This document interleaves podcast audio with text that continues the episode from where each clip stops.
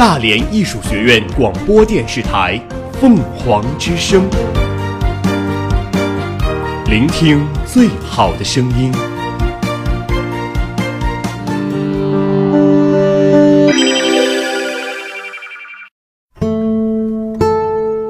斑斓喧闹的世界里，我们与文字的相识、相知、眷恋与重逢，构成了我们精神世界的宁静、平和、抒发与思考。细雨柔声，续情成集。这里是凤凰之声，呢喃集序。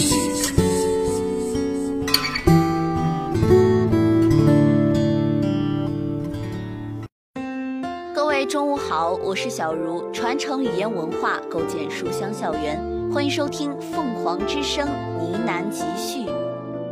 我们只是不想让你成为那种有两个家，但是每个家里都像是客人的孩子。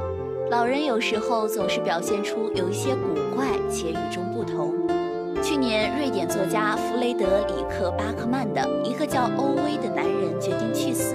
书中那个叫欧威的老头孤僻、偏执、脾气差，还有强迫症，是大家眼里的讨厌鬼。但直到我们真正了解了欧威一生的过往，才理解了在那被误解的表象下，欧威有着一颗善良到执着的爱心。他深深地爱着每一个人，爱着这个支离破碎的世界。在今年，瑞典作家弗雷德里克·巴克曼写出了《外婆的道歉信》。《外婆的道歉信》是巴克曼的第二本小说，里面依然有一个古怪且与众不同的老人，她就是艾莎的外婆。艾莎是一个不称职的七岁小孩，她有着与年龄不相符的老成，她在学校及现实生活中非常孤单。外婆是一位非常不称职的老人。不够稳重，老成，有些活泼过头。他在医院里抽烟，触发火灾警报器，说话经常爆粗口，用彩弹枪射击推销员，朝警察扔屎球。另外，他与艾莎的妈妈和邻居布里特、玛丽相处得很差。但外婆告诉艾莎，最优秀的人总是与众不同的。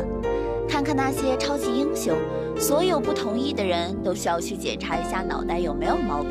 艾莎认为外婆这位超级英雄有些功能失调，但也挺好的。她很喜欢这样的外婆，因为不管在什么情况下，外婆总是站在艾莎这边，无条件支持她、保护她，甚至为了艾莎可以和全世界拼命。外婆为艾莎虚构了一个童话世界，她带着艾莎乘坐云兽前往不眠大陆，那是由爱与想象构筑的密阿。守护梦想的密瑞瓦斯，储存哀伤的密普洛瑞斯，音乐的发源地密莫瓦斯，勇气的故乡密奥达卡斯，以及在战争中已成废墟的密巴塔洛斯，六个王国组成的奇幻之地。那里有蚁象、悍马、诺温、乌斯、狼星、海天使、公主、王子等等神奇生物。艾莎在那里被受封为光荣骑士，自由自在，无拘无束，纵意驰骋。当然，不眠大陆也有危险存在，那就是最可怕的敌人暗影。然而，超级英雄也有失去超能力的那一天。外婆得了癌症去世了，永久的留在了密阿马斯。对于艾莎来说，她认识外婆才七年，完全不知道关于她的任何事情。外婆去世前只留下“保护城堡，保护你的家庭，保护你的朋友”这句莫名其妙的话，以及给了艾莎一把钥匙和一封信，让她去完成寻宝任务。从艾莎踏上寻宝之路开始，这项任务就成了一场惊心动魄、史诗般的冒险，成了一次治愈心灵的奇幻之旅，成为艾莎去了解、发现、重新认识周围人，包括外婆的重要机会。每个七岁的小孩都应该拥有一位超级英雄，这是毋庸置疑的事实。所有不愿意的人都要去检查一下脑袋有没有毛病。至少艾莎的外婆是这么说的。艾莎七岁，很快就八岁了。她知道自己当七岁小孩当得不怎么称职，也清楚自己与众不同。校长说她得正常些，才能融入其他小朋友。大人们总说他老太成，艾莎知道这个小小的年纪却如此烦人是另一种说法，因为每当艾莎纠正单词发音，或者无法为她解释主格和宾格的区别时，大人们才会这么说。越是蠢的人，越爱自以为是，所以“老成”这个评价往往伴随着他对父母尴尬的一笑。只因为艾莎这个七岁的小孩没有表现的那么蠢，就好像他有什么精神问题。或者故意卖弄，这就是为什么艾莎除了外婆没有任何朋友，因为学校里其他七岁的小孩都像七岁的小孩那样白痴，而艾莎不同，她不应该在乎那些笨蛋的想法。外婆说，因为最优秀、最聪明的人总是与众不同的。看看那些超级英雄，毕竟如果超能力人人都有，就没什么好稀奇的。外婆七十七岁。马上也就七十八岁了，他也不是一位称职的七十多岁老人，他看上去的确是很老，脸皱得像塞进湿鞋子里的报纸团，但是从来没有人说外婆太老成活泼。人们有时这么对艾莎的妈妈说，表情不是担心就是生气。此外，妈妈会叹着气，问对方要赔多少钱。外婆曾经在医院里抽烟，触发了火灾报警器。保安强制他灭烟时，他大声咆哮。现在啥事都得政治正确。有一次，他在布里特玛丽和肯特的花园里堆了个雪人，就在他们阳台的正下方，还给他穿上了大人的衣服，看着像是有人从屋顶上摔了下来。还有一次，一群衣冠楚楚的人挨家挨户地按门铃，宣传上帝、基督和天堂。外婆敞开睡裙，站在阳台上，端着她的彩弹冲枪就对他们射击。布里特玛丽说不清楚困扰她的是彩弹枪还是睡裙底下的赤裸身体，但保险起见，她将这两件事都报给了警察。艾莎推测，这些就是人们觉得外婆在她年纪过于活泼的时刻。他们还说外婆疯了，但事实上，她是个天才。只不过同时有点古怪而已。他以前是一位医生，得过奖。有记者报道他奔赴世界上最可怕的地方，别的人只会从那种地方逃逸，而他在世界各地救人性命，对抗邪恶，就像超级英雄一样。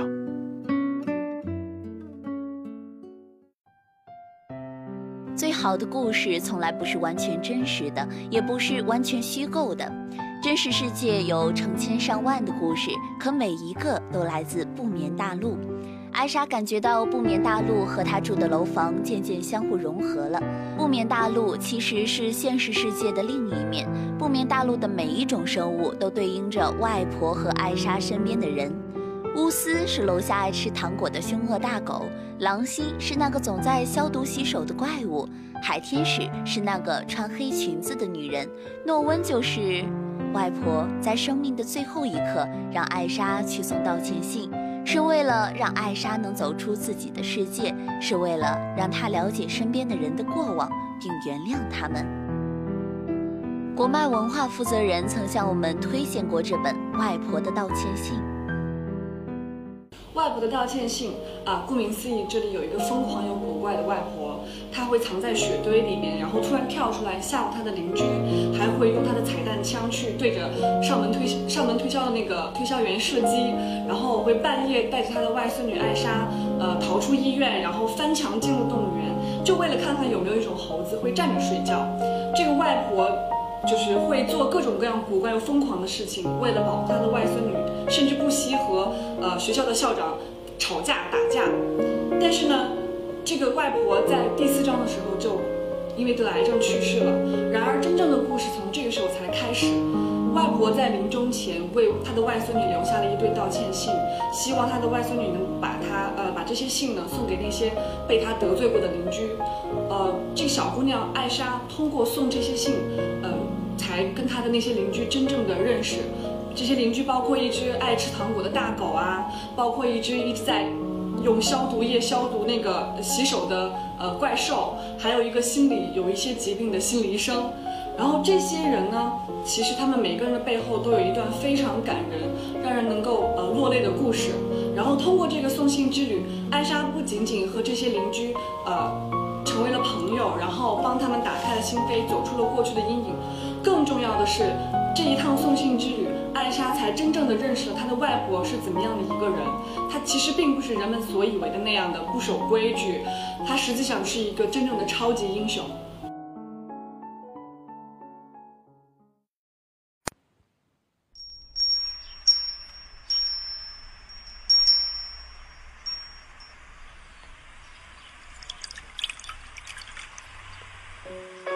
人生犹如一场旅行，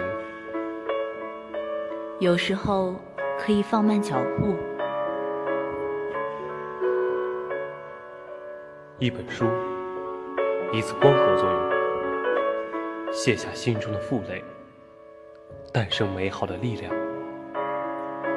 每一次阅读，都是一次身心的光合作用，带我们发现更好的风景。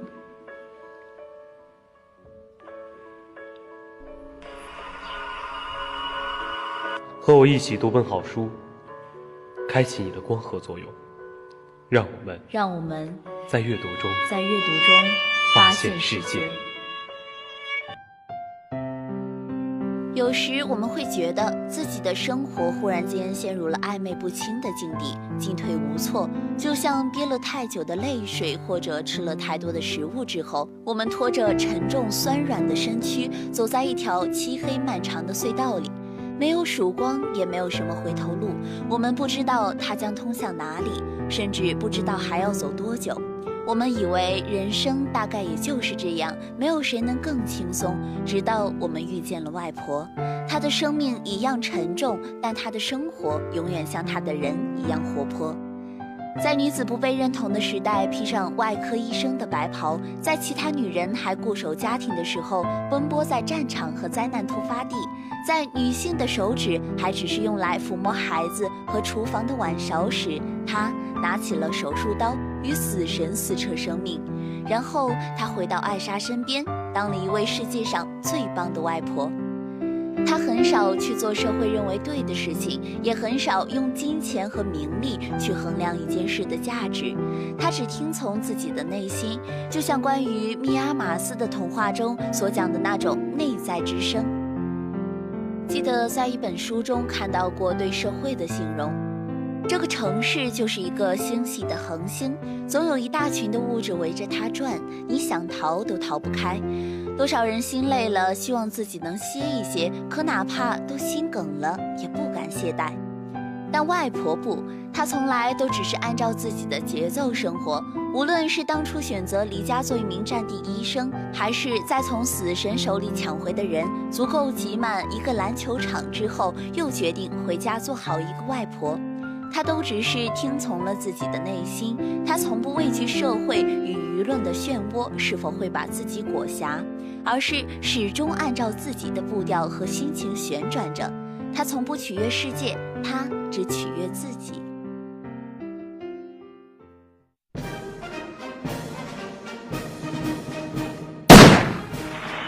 你是运动场的心脏，跳动梦想；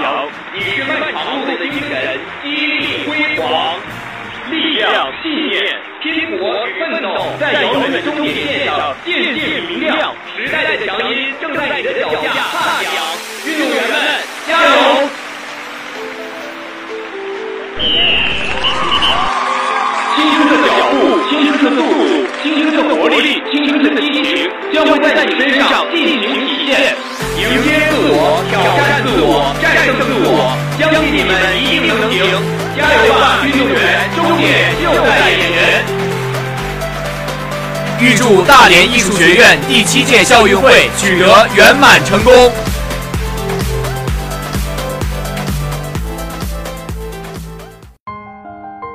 贝利，他一九四零年十月二十三号，出生在巴西的特雷斯科拉索内斯镇的一个贫寒家庭。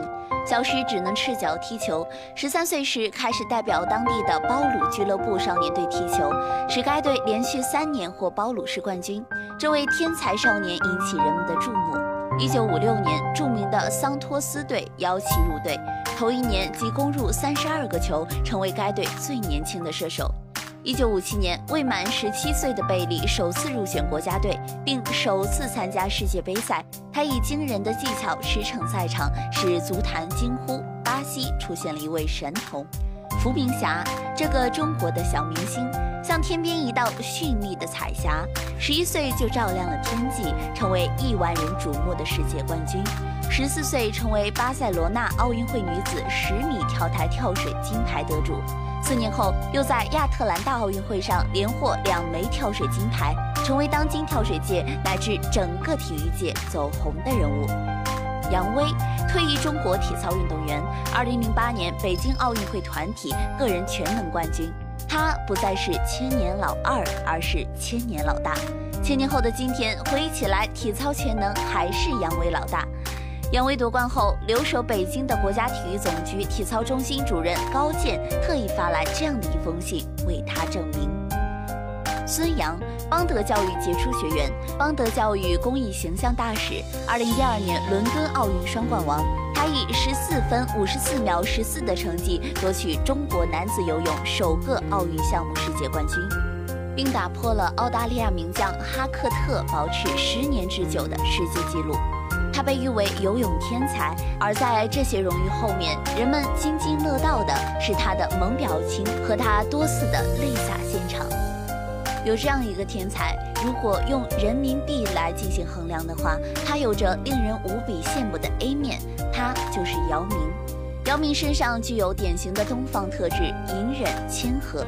但姚明最终融入并且征服了 NBA，给后来进入 NBA 的外籍球员做出了表率：怎样才能立足，并且扬名立万？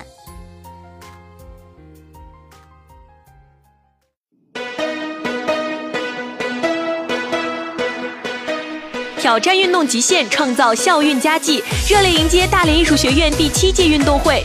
祝校运会取得圆满成功！挑战运动极限，创造校运佳绩，热烈迎接大连艺术学院第七届运动会。祝校运会取得圆满成功！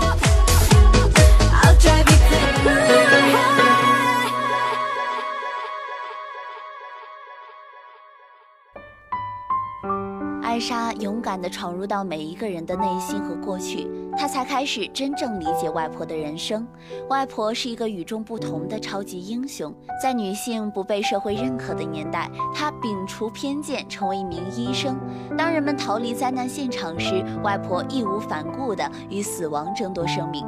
她帮助挽救过许多人。但当艾莎降临世界的那一刻，外婆又将自己全部的生命与爱倾注在艾莎身上。艾莎了解到了外婆的另一面，妈妈的另一面，每一个人的另一面。她终于明白外婆所说的“保护城堡，保护你的家庭，保护你的朋友”这句话的含义。艾莎像骑士那样担起保护的重任，因为他们是艾莎的朋友。就像外婆写给艾莎的那封错别字异常凶残的道歉信一样，让人大笑的时候，心里又酸酸的眼眶泛着泪水。外婆的道歉信是一个充满想象力和悬疑，洋溢着温馨与爱，掺杂了欢笑与泪水的与众不同的故事。读过以后，你会明白，只有与众不同的人才能改变世界。要勇敢地去做与众不同的自己，就像外婆说过的：要大笑，要做梦，要与众不同。人生是一场伟大的冒险。但某天，某人觉得他太老，不能救人了。艾莎强烈怀疑“太老”其实是“太疯”的意思。外婆说：“这个某人叫社会，只因为现在所有的事情。”得是政治正确，就不允许他在人身上切口子了。社会对手术室戒烟这件事太吹毛求疵，不来支烟还怎么工作呢？于是，现在外婆的主要工作就是在家招惹布里特·玛丽和艾莎的妈妈。布里特·玛丽是外婆的邻居，也是艾莎妈妈的邻居，因为艾莎的妈妈就住在外婆隔壁，当然，艾莎也住在外婆隔壁。因为平时他和他妈妈住在一起，但隔周的周末，艾莎会去爸爸和爱丽丝的家住。当然，乔治也是外婆的邻居，因为他和艾莎的妈妈住在一起。这事儿还挺绕的。不过话又说回来，救人性命和把人逼疯都是外婆的超能力，这让她有点像个功能失调的超级英雄。艾莎认识这个词，她在维基百科上查过功能失调的意思。外婆这个年纪的人形容维基百科是一部百科全书，但在网上，而艾莎形容百科全书是维基百科的仿造品。艾莎在这两处都查过功能失调。她的意思是未能如期预计的完成发挥作用，这就是艾莎最喜欢外婆的地方之一。但也许今天例外。现在是凌晨一点半，艾莎非常困，真的很想回到床上睡觉，但那是不可能的，因为外婆正在朝一位警察扔屎球，情况还有点复杂。艾莎环顾这个长方形的小房间，无精打采地打了个哈欠。嘴张得很大，像是要把自己的头给吞进去。我告诉过你别去爬围墙。他边看手表边嘟囔。外婆没有回答。艾莎摘下了她的苏格兰多围裙，放在了膝盖上。他七年前出生于节日里，同一天，一些德国科学家记录下了地球上方一颗磁星所辐射出的史上最强伽马射线。老实说，艾莎不知道什么是磁星。好像是某种中子星，听上去还有点威震天，就像是变形金刚里反派的名字。那些没读过什么好书的傻子说它是小孩子的节目。变形金刚的确是机器人，但如果你从学术的角度去看，他们也可以算得上是超级英雄。艾莎对变形金刚和中子星都非常感兴趣，她想象中的伽马射线辐射。看上去大概像是一次外婆把芬达泼在了艾莎的手机上，然后试图用烤面包机把它烘干。外婆说，在那个日子出生的艾莎很特别，而特别的是，不同于其他人的最好方式。外婆正坐在木桌前，忙着把烟草分成一个小小堆，然后打算把它们卷起来。我说：“我叫你别去爬围墙。”外婆不耐烦地哼了一声。在她那件大的夸张的外套里的口袋找到了打火机，她看上去没把这一切当回事儿，主要因为她似乎从来不把任何事情当回事儿，除了想抽烟时找不到打火机。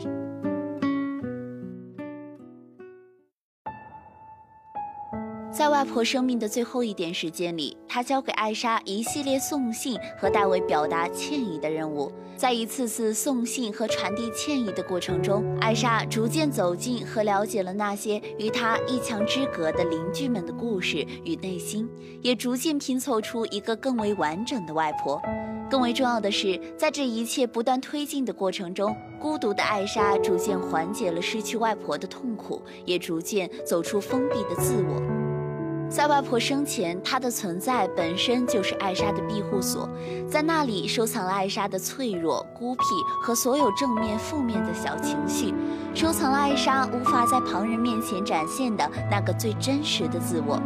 外婆是她的堡垒，是她的铠甲，是她隔绝外界一切侵扰的牢固大门。但当有一天这扇大门即将倒下，外婆用一封封信牵引着艾莎擦干眼泪。一次次打开那扇门，在真实的世界里探寻着下一个目的地。在这个旅途中，艾莎那脆弱的自我一点点变得坚韧。她拥有了朋友，她开始认真倾听他人，并试着解决一切问题。在全书的结尾，艾莎收到了那封外婆写给她的道歉信。那时的艾莎已然与父母、与小伴、与身边的邻居，甚至与自己和解。她终于可以在任何空间自由成长，而不再需要外婆与不眠大陆所构筑的那层厚厚的保护。生活琐碎繁杂，我们把生命交给生活，其实并没有什么不对。但是外婆交给艾莎，也告诉我们，有时候我们需要把生命还给自己。喜悦、无爱、自在，就像当初上天把生命的资本交给我们时一样。甚至我们可以做一些出格的事，就像外婆说的，我们不得不做一些，不然就不是真正的人。作家六六说：“你变强大了，变坚硬了，变无所不能了，变不纯洁了，变不幻想了，变脚踏实地了。从少女变成少妇了，从小伙子变秃头了，你变成熟了。”可外婆用自己的一生告诉艾莎，也告诉了我们：生命可以不仅仅是这样，我们可以变得逐渐强大、坚韧、无所不能，也可以永远纯洁，永远充满幻想。永远激情万丈，永远热泪盈眶。呢喃集续，外婆的道歉信，今天就到这里。蜻蜓 FM 上搜索大连艺术学院，可同步收听我们的节目《凤凰之声》呢喃集续。我是小茹，我们下期再见。